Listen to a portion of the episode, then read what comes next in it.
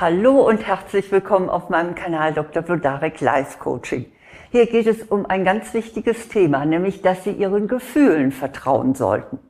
Ich werde Ihnen dazu drei schlagkräftige Beweise geben und anschließend drei Tipps, wie Sie das am besten hinbekommen, dass Sie Ihren Gefühlen vertrauen können.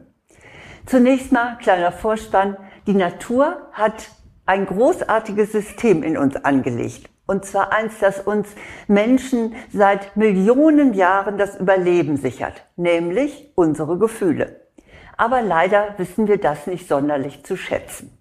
Zum einen, weil in unserer westlichen Welt der Verstand generell höher bewertet wird. Also das erleben Sie sicherlich selbst überall. Wenn sich zum Beispiel jemand im Job über was aufregt, dann kriegt er garantiert zu hören, jetzt werden Sie doch bitte nicht so emotional.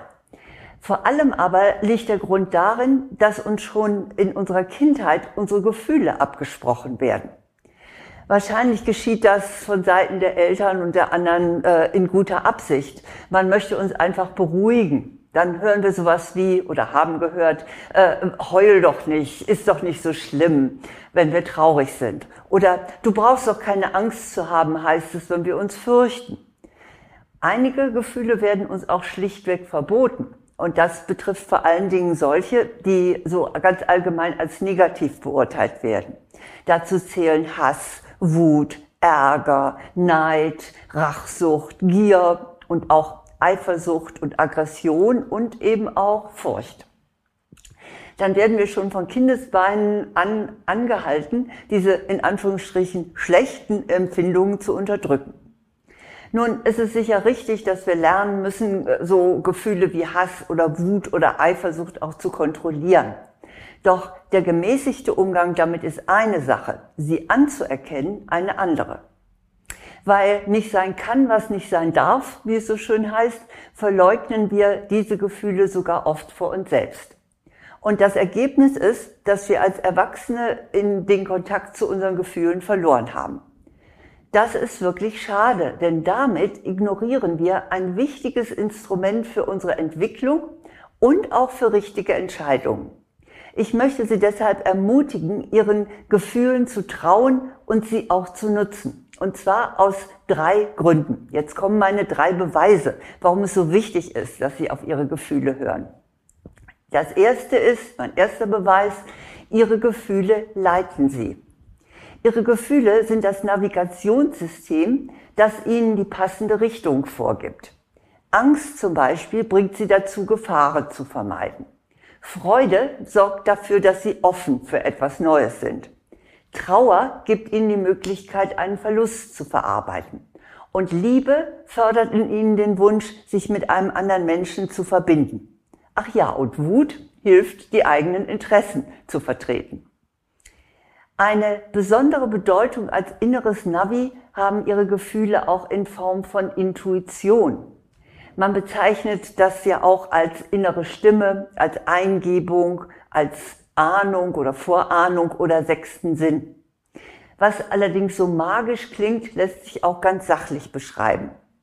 Es handelt sich dabei um Wissen, das auf Erfahrung beruht und das in ihrem Unterbewusstsein gespeichert ist. Es äußert sich blitzschnell als ein Gefühl, das Ihnen bei einer Entscheidung hilft. Etwa, ob Sie einen Job annehmen sollen oder ob Sie eine Beziehung eingehen sollen oder ob Sie tatsächlich diese Wohnung mieten sollen. Ein Wegweiser, ähnlich wie die Intuition, sind auch Ihre negativen Gefühle. Ich sage immer negativ in Anführungsstrichen, weil sie auch alle etwas Gutes haben. Die teilen ihnen nämlich mit, wo sie etwas verändern müssen, um sich glücklich zu schätzen. Also nehmen sie auch diese Gefühle wahr. Mein zweiter Beweis, warum Gefühle enorm wichtig für sie sind, ist, Gefühle schützen sie. Ihre Gefühle schützen sie vor Gefahr. Bei Angst liegt es auf der Hand, also bei berechtigter Angst. Die hat eine ganz deutliche Schutzfunktion. Aber ihre Gefühle können noch mehr. Gavin de Becker ist einer der bekanntesten Personenschützer der USA. Der hat auch schon einige Präsidenten beschützt. Und Becker ist davon überzeugt, dass unsere Gefühle uns befähigen, Bedrohungen vorauszusehen. Und das kommt so.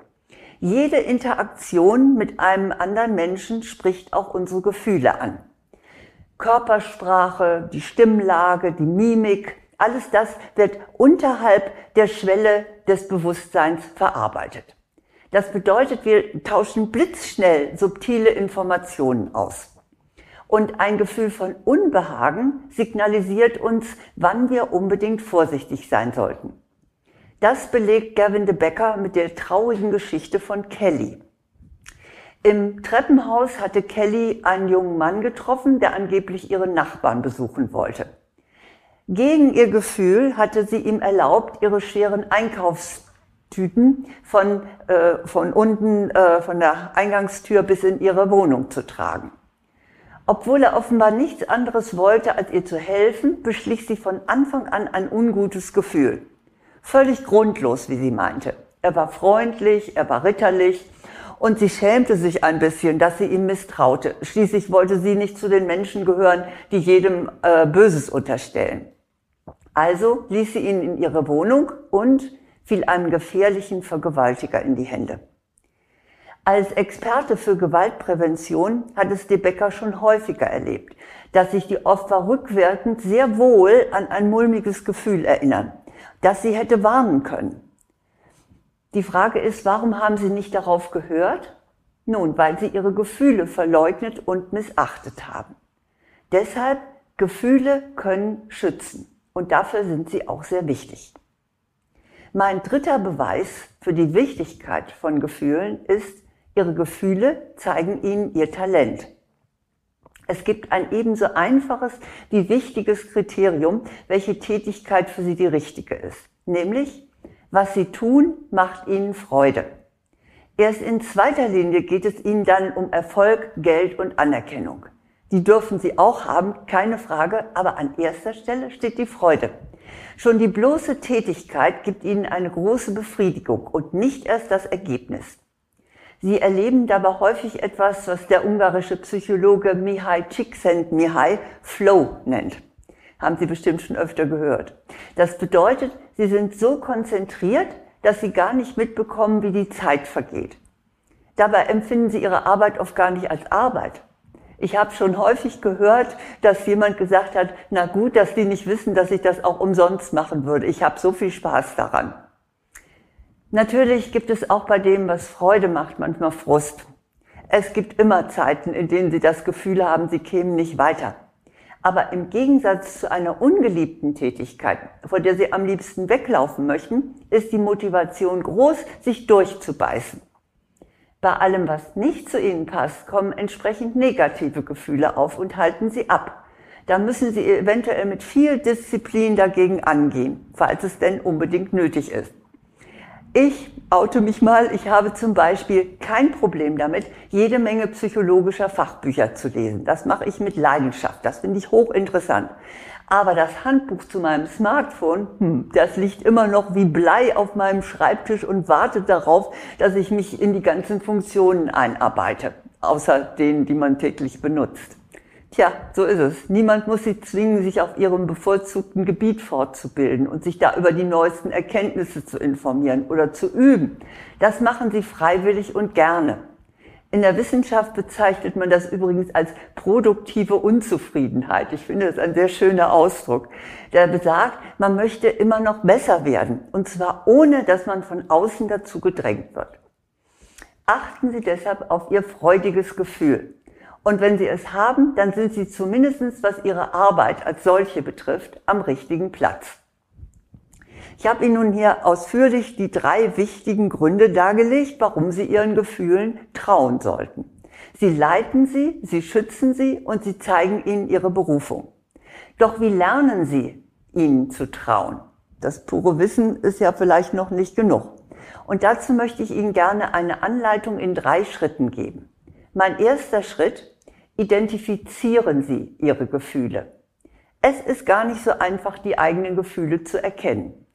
Vielleicht haben Sie sie verdrängt und Sie spüren etwa Ihre Traurigkeit nicht mehr, weil Sie sonst gar nicht mehr aufhören würden zu weinen. Oder Sie spüren Ihre Wut nicht mehr, weil Sie doch ein guter Mensch sein wollen. Das Gefühl schlägt Ihnen dann auf den Magen oder sorgt für hohen Blutdruck.